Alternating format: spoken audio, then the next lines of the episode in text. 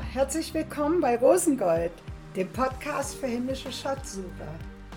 Ich freue mich, dass du heute wieder eingeschaltet hast. Sicherlich weißt du inzwischen, wie ich heiße, aber für alle, die es nicht wissen, mein Name ist Rosemarie Stresemann. In den Podcast-Episoden nehme ich dich hinein in meine eigene Schatzsuche und ich lade dich ganz herzlich ein, mit mir Schätze in Christus zu entdecken. Heute ist wieder Interviewzeit und diesmal bin nicht ich die Interviewerin, sondern ich lasse mich interviewen. Zurzeit bin ich nämlich in meinem Urlaub im Allgäu bei einem befreundeten Ehepaar, Viola Mangelen mit ihrem Mann Johannes. Beide haben mich schon in der Anfangsphase des Podcasts mit ihrem Rat unterstützt. Viola, die unter anderem Grafikdesignerin ist, hat das Podcast-Logo entworfen und hat mir bei meiner neuen Webseite geholfen. Sie hatte schon längere Zeit den Wunsch, mir mal endlich ein paar Fragen stellen zu können, und so kam die Idee, dass sie und ihr Mann jetzt ein Interview mit mir machen. Und ich bin schon ziemlich gespannt auf diese Fragen und übergebe jetzt das Mikrofon an Viola und Johannes. Hallo Rosemarie. Hallo Viola. Hallo. Hallo Johannes. Ich freue mich, dass ihr mich interviewt. Ja, wir drehen heute mal den Spieß um und interviewen Rosemarie. Ja, du hast uns ja schon in einige Schätze mit reingenommen in den vergangenen Folgen. Heute wollen wir einfach noch mal tiefer bei dir graben in deinem Leben und hören, was da noch so für Schätze verborgen sind. Vielleicht noch ganz kurz zu uns. Wir kennen uns jetzt seit, ich glaube, ungefähr vier Jahren. Richtig? Ja, wahrscheinlich. Ja, Vier, fünf glaub, Jahre, ja. würde ich auch denken. Während diesen Jahren haben wir schon ganz, ganz viele Schätze von Rosemarie hören dürfen. Und heute machen wir das einfach mal öffentlich für euch. Genau. Und Johannes, du darfst einfach mal mit der ersten Frage gleich reinstarten. Kannst du dich noch an den ersten Schatz erinnern, den du in Christus entdeckt hast? Ja, das kann ich sogar sehr, sehr gut. In der ersten Episode habe ich ja so ein bisschen meine Geschichte erzählt, wie Gott mich gefunden hat. Und der erste Schatz, den ich dabei entdeckt habe, war eigentlich, dass Gott derjenige ist, der mich sucht. Mhm. Denn ich habe ja überhaupt ihn nicht gesucht. Also ich war schon auf der Suche nach irgendwas Spirituellem, aber bloß nicht Jesus und bloß nicht den Gott der Bibel. Also die, die Erfahrung, Gott kommt zu mir, Gott will mich und dann diese immense Liebe, die ich da erfahren habe, als praktisch Gott mich eingehüllt hat auf der Straße in sich selbst und ich diese extreme reine Liebe Gottes erfahren habe. Das war so eine Grunderfahrung von dem, was die Bibel sagt, Gott ist die Liebe. Und das musste mir keiner mehr erklären. Es ist keine dogmatische Erfahrung in mir. Kurz danach habe ich auch noch einen Grundschatz entdeckt, nämlich dass der Heilige Geist mein Lehrer ist. Mhm. Ich habe ja nichts verstanden von Jesus mhm. und äh, war völlig zugenagelt. Und dann habe ich erfahren, als ich gesagt habe, Gott, bitte, du musst mir das selber erklären, wenn Jesus dein Sohn ist, dass der Heilige Geist mein Lehrer geworden ist und mir wirklich äh, den Vorhang weggezogen hat. Hätte man das jetzt als Außenstehender beobachten können? Also wenn ich jetzt dich gekannt hätte, wie hätte sich jetzt aus meiner Sicht dein Leben verändert? Also ich war damals sogar tatsächlich mit, mit meiner Freundin im Zelt zusammen. Die war damals sehr radikal äh, links drauf und sie merkte sofort, dass sich was in mir verändert hat, weil meine ganze Wahrnehmung der Umgebung und mein Verhalten ein völlig anderes war und mein Interesse. Also ich wollte einfach das weiter erfassen und ergreifen können, was mir da begegnet ist, wo ich ja immer noch nicht wusste, wie komme ich daran und, und warum ist mir das überhaupt widerfahren. Hm. So schön eigentlich äh, zu sehen, dass, also, dass sich direkt was verändert hat. Du hast dann ja auch in einem ganz normalen Beruf gearbeitet und hast im Prinzip diese Wendung in deinem Leben durchgemacht. Du hast eben unter anderem als Filmschneiderin gearbeitet, in einem Hort, als Lehrerin und hat dich das dann wirklich anhaltend sichtbar geprägt, dein Leben lang? Also besonders geprägt hat mich die Erfahrung, dass der Heilige Geist mein Lehrer ist. Das hat mich ganz tief geprägt und auch freigesetzt von Menschenabhängigkeit. Ich musste nicht mich darauf verlassen, sozusagen, was wird mir gepredigt, sondern ich hatte hm, gleich gelernt, dass der Heilige Geist eben, wie er mit mir redet. Und wenn ich dann Predigten gehört habe, dann war das irgendwie für mich ganz klar, das kann ich nehmen, das kann ich nicht nehmen, das, das lasse ich mal zur Seite. Und der Heilige Geist hat mir immer dieses schöne Bild gegeben vom Fischessen. So, Predigt hören ist wie man isst einen Fisch und jeder Fisch hat Gräten. Der eine hat mhm. dicke Gräten, der andere hat viele kleine und so. Mhm. Aber jeder Fisch hat Gräten. Und man beschwert sich beim Fischessen nicht über die Gräten, sondern man sortiert sie aus. Und dann isst man das Fleisch. Und das eigentlich überall, wo Gottes Wort verkündet wird. Gibt es Fleisch und der Heilige Geist hilft mir, das Fleisch zu erkennen und die Gräten auszusortieren. Und das hat mein Leben extrem geprägt. Es mhm. hat mich auch sehr freigesetzt. Cool. Und du hast dann einfach in deinem Beruf weitergearbeitet, richtig? Also du warst damals, glaube ich, Filmschneiderin. Ich war da gerade, ich hatte gerade ähm, die Aus also das Studium gemacht für Pädagogik, wollte Lehrerin werden, äh, war aber noch praktisch in, in, in, in der Studienphase und stand kurz vor der Prüfung. Und das war ein bisschen ein Desaster, weil mein Weltbild sich total verändert oh, wow. hat zwischen Prüfungsvorbereitung und Prüfung. Wow. Ja, also es hat sich radikal, haben sich radikal deine Denkweisen auch eigentlich verändert dann in dieser Zeit, richtig? Total. Ich kam ja aus der linken Ecke und Karl Marx studiert und so weiter. Und dann plötzlich shiftete sich mein ganzes Denken, mein ganzes Weltbild. Und ich selber kam nicht so schnell hinterher, das durchzudenken. Und äh, das für den Prüfern dann einfach auch sehr unangenehm auf. Hm. Die hätten oh, wow. mich beinahe durchfallen lassen. Oh, wow. Sie meinten nur, ich hätte ein pädagogisches Talent. Deswegen wollten sie mir nicht äh, den Weg verbauen. so witzig. Also du hast dann äh, eigentlich in dem Beruf dann doch weiter gearbeitet, ne? Also hast die Prüfung geschafft. Ja, ich und bin tatsächlich nicht gleich als, äh, ich habe nicht gleich Lehrerin ähm, gemacht, also ich bin nicht gleich in die Schule gegangen, sondern Eben, weil ich eigentlich diese Zeit brauchte und Gott wusste das besser mhm. als ich, um mein ganzes Weltbild zu sortieren, hatte ich den Eindruck, nein, nicht in die Schule, sondern es kristallisierte sich dann raus, dass ich als Erzieherin dann gearbeitet habe, drei Jahre im Kinderhort. Und nach drei Jahren kam dann das Go, jetzt geh in die Schule. Also da ist ganz viel Transformation wahrscheinlich passiert bei dir noch oder Dinge haben sich noch weiter gefestigt in deinem Glauben. Als du dann in der Schule gearbeitet hast, im Beruf standest, was, was waren da so für Schätze, die du entdecken konntest? Also am Anfang stand ich noch stark so auch unter dem damals gängigen Lehre, dass das wesentliche geistliche Leben sich in der Gemeinde abspielt. Ich habe Beruf nicht wirklich gesehen als der Ort, der, den Gott priorisiert. Und habe immer gedacht, er priorisiert Gemeinde. Habe zwar gemerkt, wie wichtig mir das war, dass ich beten kann und dass ich Gott mit einbeziehen kann in die ganzen Problematiken, die ich eben mit Kindern hatte und so.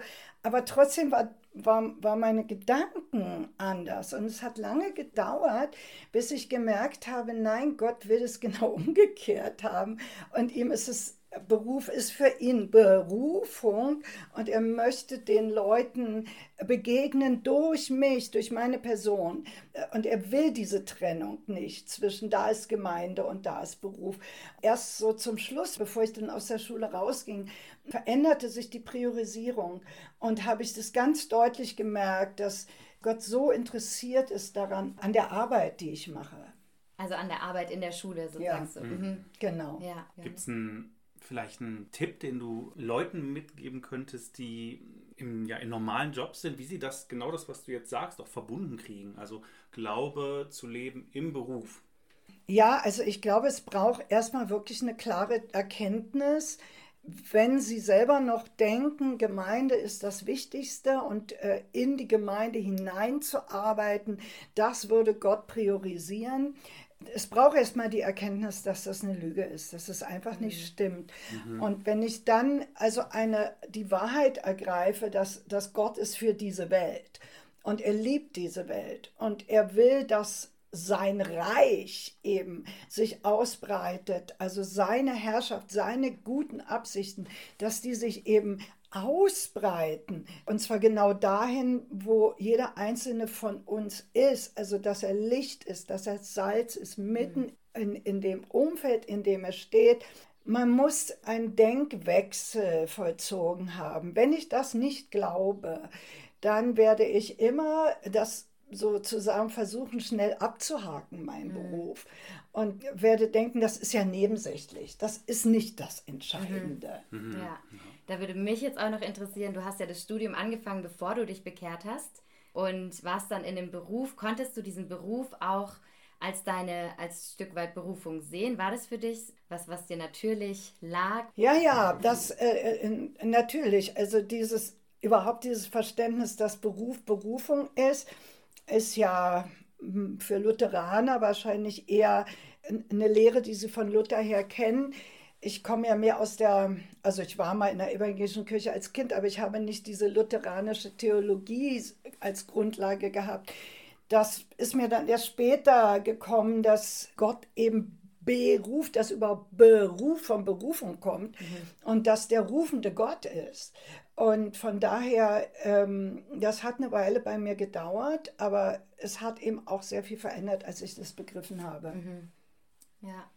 Du hast ja dann aber nicht nur in einem säkulären Bereich gearbeitet, sondern ähm, hast dich dann ja auch äh, in geistlichen Dienst eingebracht. Du warst sogar an der Gemeindegründung äh, beteiligt eine Zeit mhm. lang, hast da äh, auch äh, einen, den Pastor äh, ja, begleitet da drin, als ihr das aufgebaut habt.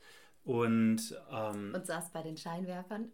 genau, ja, die Scheinwerfer. Das war eine Jugendgemeinde. ja, und Rosemarie wurde eingeteilt, sonntags die Scheinwerfer ähm, auf der Bühne, auf die Bühne das, zu richten. Das fanden wir einen ziemlich witzigen äh, Fun-Fact. Genau. Und da hast du auch viel äh, mitgenommen, denke ich mal, viel gelernt. Und meine Frage, die mich jetzt interessieren würde, ist, was würdest du jüngeren Leuten äh, mitgeben, raten, die jetzt die Leidenschaft haben, die Passion haben und die gerne Gemeinde bauen wollen? also ich finde total wichtig, dass es ähm, nicht nach einem Bauplan geht. Also dass sie nicht denken, ich muss jetzt so wie so ein Architekt und jetzt habe ich meine Steine und die muss ich so und so zusammensetzen, sondern wenn Gott arbeitet, arbeitet er immer organisch. Und das ist in, in vielen Jahren und Jahrhunderten eigentlich verloren gegangen, dass auch der Leib Jesu ein Organismus ist. Mhm. Und er ist nicht konstruiert dass es von daher wichtig ist, dass man von vornherein organisch denkt und organisch denkt, äh, denken heißt für mich in Beziehungen denken. Dass ich also eine Priorität setze auf Beziehungsbau und Echtheit und dass wir uns kennenlernen nicht über Dienste und Positionen, sondern über, über das, wer wir sind in, in Gott als seine Kinder, ja, letztendlich auch seine Familie findet die überhaupt den Gedanken, ähm, Gemeinde von Gott her als Familie zu sehen, da wesentlich hilfreicher. Ganz große ähm, Gefahr ist, dass man zu schnell von solchen äh, persönlichen Beziehungsebenen dann anfängt, in Strukturen und dann überhaupt auch noch in Gebäuden zu denken. Äh, wenn man einen Fehler vermeiden will, dann sollte man lange Zeit nicht in Gebäude und großen Versammlungen denken, lieber die organischen Beziehungen weiter äh, vertiefen und dann in kleineren Gruppen und in Häusern weiterarbeiten und dann wirklich hören von Gott her. Braucht es wirklich einen Raum? Braucht es solch ein Gebäude? Oder äh, sieht Gott schon die Konstruktion, die bis dahin entstanden ist, nämlich diese organische Beziehungs äh, Ebene ist das schon genug. Also das muss man dann auch wirklich nochmal auf den Prüfstand stellen. Ich glaube, ein großes äh, Manko ist darin, dass zu schnell in, ins, nach Zahlen geguckt wird und zu, mhm. zu schnell nach Gebäuden. Mhm, okay, das ist interessant. Und ähm, jetzt habe ich noch eine andere Frage zum Thema aus Erfahrung lernen. Meine Frage ist so ein bisschen, kann ich von den Schätzen der älteren Generation lernen als jüngerer Mensch? Oder muss ich einfach meine eigenen Fehler und Erfahrungen machen? Oder muss, ich, muss jede Generation jeden, den Schatz nochmal neu heben? Ja, ich glaube tatsächlich, dass es schon ganz wichtig ist zu wissen, welche Schätze haben denn die Vorväter im Glauben schon alle ausgegraben. Also was gibt es eben auch an theologischen Entdeckungen, mhm. was gibt es an Zeugnissen, was gibt es an äh, überlieferten gelebten Lebensschätzen, was kann ich davon lernen? Das ist die eine Ebene. Wir können da sehr viel von lernen und das darf man nicht einfach so, das war früher und ich mache alles sozusagen, ich erfinde das Rad neu. Mhm. Aber trotzdem gibt es eine Ebene, wo ich lernen muss, selber Schatzgräber zu sein, selber in die Tiefe zu gehen, selber eine Beziehung zu Gott zu haben. Und in Christus das selber zu entdecken, es reicht letztendlich für immer von einer Generation zur nächsten nicht aus, wenn die nächste Generation nur weiß, was die andere für Schätze gefunden hat, sondern die nächste Generation, die neue Generation muss wissen, wie kann sie selber Schätze entdecken. Und das ist auch für mich so ein, so ein Stück ein Anliegen in dem Podcast, da Hilfen zu geben. Hast du selber die Erfahrung machen dürfen, äh, auch vielleicht so einen Schatz von einer Generation vor dir empfangen zu dürfen? Also, dass du den etwas bekommen hast und dass du sagst, das habe ich dann auch, das nehme ich mit in meinem Leben, das trage ich, habe ich weitergetragen. Genau, also ich habe sehr viel von theologischen Schätzen gelernt. Also ich bin irgendwie ja auch eine ziemliche Denkerin. Das heißt, also ich, ich lese viel und mhm. setze mich mit den Erfahrungen dann auch auseinander, auch mit sehr kontroversen theologischen Meinungen.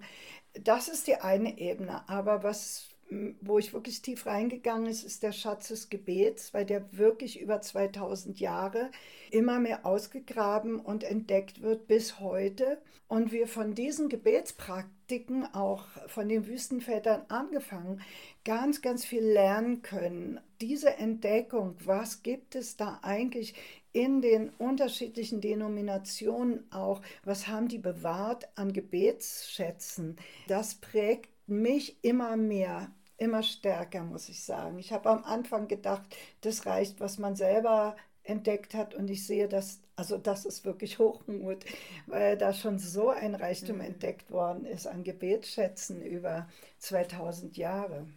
Ja, total spannend, auch wenn du von Schätzen sprichst, die, also du hast jetzt gerade die Wüstenväter erwähnt. Äh, mich würde jetzt einfach interessieren, wenn du ja uns als junge Generation Schätze weitergeben würdest, die in diesem Land schon gehoben worden sind. Also einfach, was ist vielleicht ein Erbe, was sind Schätze hier in Deutschland, die wir weiter mitnehmen können, einfach weil wir hier in diesem Land leben. Ich meine, du hast viel erlebt, du hast die 68er-Bewegung erlebt, andere politische Bewegungen, aber auch geistliche Bewegungen in unserem Land. Was wären so Schätze, die du uns mitgeben kannst? Ich habe, ähm, als ich zum Glauben kam, noch erlebt, dass das Wichtigste für die Gemeinde war, Menschen dazu zu bewegen, dass sie Teil sozusagen der unterschiedlichen Kirchen wurden, ja, also der, die dann eben vor Ort waren.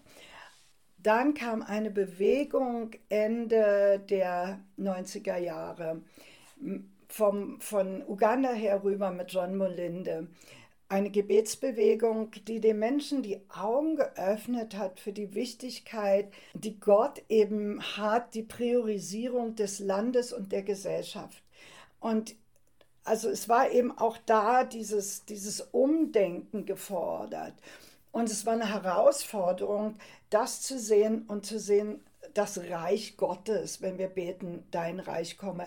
Ähm, was bedeutet das und wie sieht es in der Gesellschaft aus?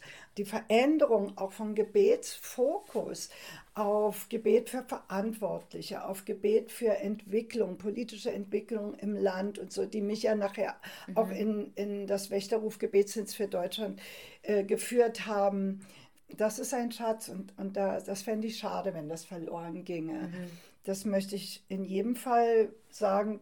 Also wenn das die nächste Generation bewahren kann, aber ich sehe einfach, dass die nächste Generation auch schon einen ganz anderen Blick für gesellschaftliche Themen hat und da auch interessiert ist. Mhm.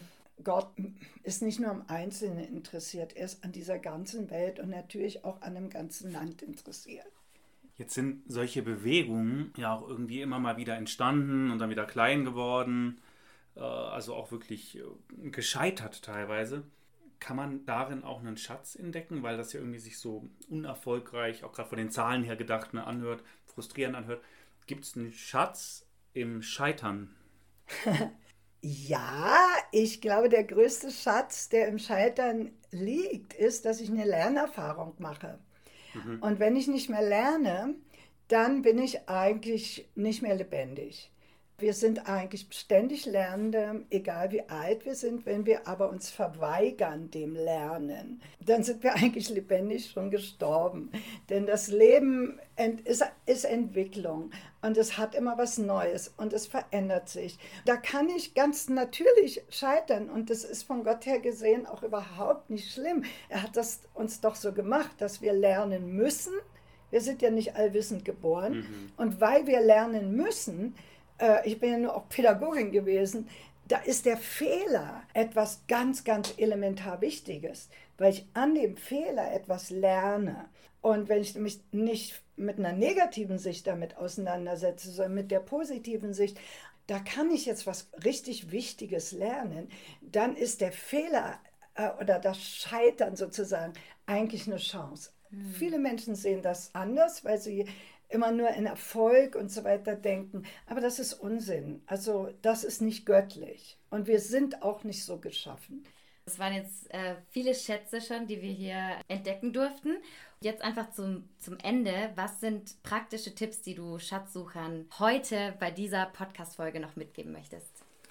Da wir gerade das ganze Thema Scheitern und Lernen hatten, ist für mich eigentlich das Wichtigste und so gehe ich auch jetzt im Moment an die Thematiken ran, bleib neugierig. Mhm. Bleib neugierig. Wenn ich nicht wirklich wissbegierig bin, dann werde ich auch keinen Schatz finden. Ich muss ein Interesse am Suchen haben. Und Suchen darf nicht eine Last sein, sondern Suchen muss einfach Spaß machen, wie es bei Kindern ist. Schatzsuche ist einfach total spannend. Es ist zwar schön, den Schatz zu finden, aber wenn wir uns als Kinder erinnern, Schnitzejagd oder sowas, was war denn das Tolle? Das war ja eigentlich nicht so sehr, ich habe den Schatz gefunden, sondern wow, immer wieder eine neue Spur und jetzt geht es da lang und dann geht es da lang.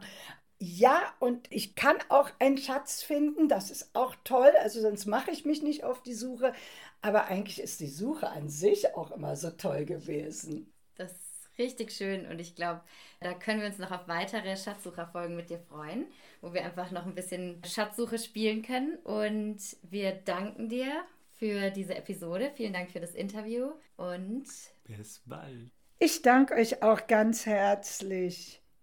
Mein Tipp für heute?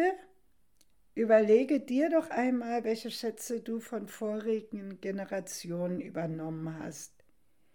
Sind sie alle schon für dich lebendig geworden? Wie könntest du vielleicht noch mehr von den Schätzen, die andere in Christus entdeckt haben, profitieren? Und in welcher Form gibst du eigentlich deine Schätze an andere weiter? Die nächste Themenepisode erscheint dann am 29. September. Ich freue mich, wenn du mir Feedback gibst. Was entdeckst du für dich vielleicht durch dieses Interview? Gerne unter E-Mail an rosengoldpodcast.web.de oder auch auf Instagram rosengold-podcast.